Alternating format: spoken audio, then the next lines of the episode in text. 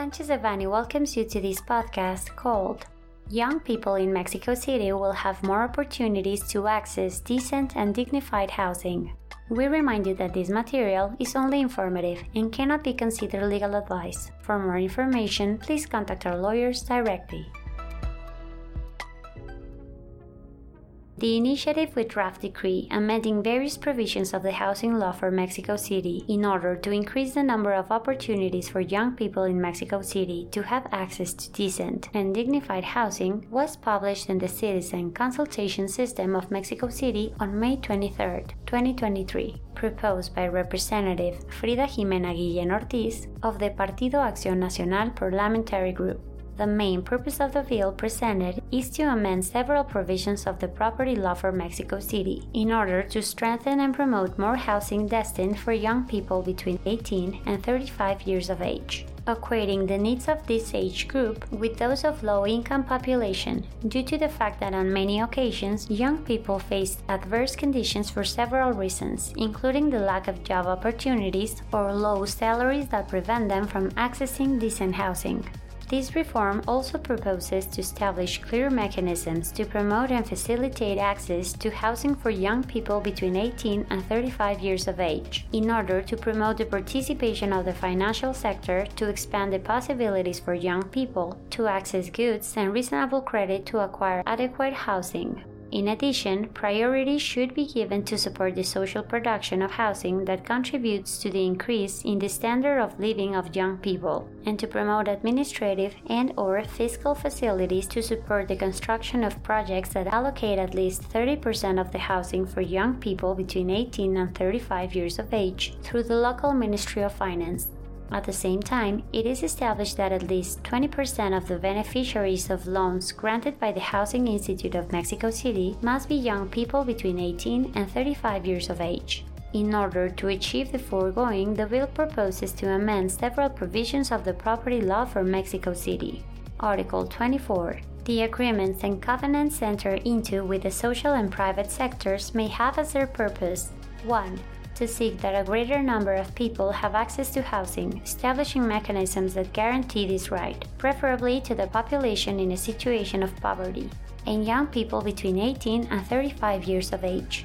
Article 53 the government of Mexico City, through the Ministry and the Institute within the housing programs, shall promote conditions of equity, that guarantee the right to housing to the different sectors of the population in accordance with their socioeconomic, cultural, and demographic characteristics, giving priority to the population of low economic resources and young people between 18 and 35 years of age. Article 55 the Ministry of Urban Development and Housing of Mexico City and the Housing Institute of Mexico City shall establish in the housing programs the necessary mechanisms in order to facilitate access to housing for young people in accordance with the following. 1 promote the strengthening of their human rights, and to procure the establishment of conditions of equality in the physical environment, promoting equity and social participation, with the purpose of expanding the coverage of attention for the acquisition of housing and access to the various housing programs.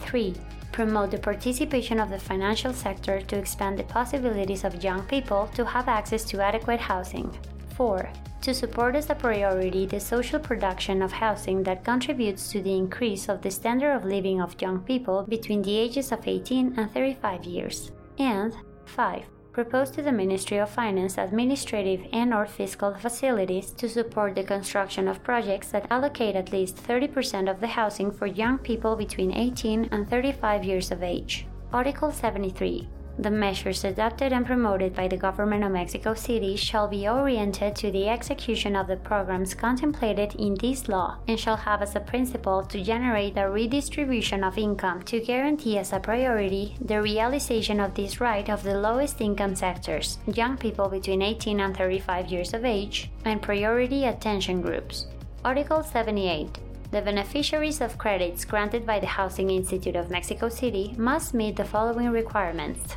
At least 20% of the beneficiaries of credits granted by the Housing Institute of Mexico City must be young persons between 18 and 35 years of age. Article 81 The housing construction programs for sale promoted by the private sector may enjoy the administrative facilities issued by the head of government as long as they are included in the context of the housing programs comply with the requirements established by the Ministry of Urban Development and Housing of Mexico City, which will oversee strict compliance therewith and grant facilities and preferential prices for young people between 18 and 35 years of age in at least 10% of the housing units.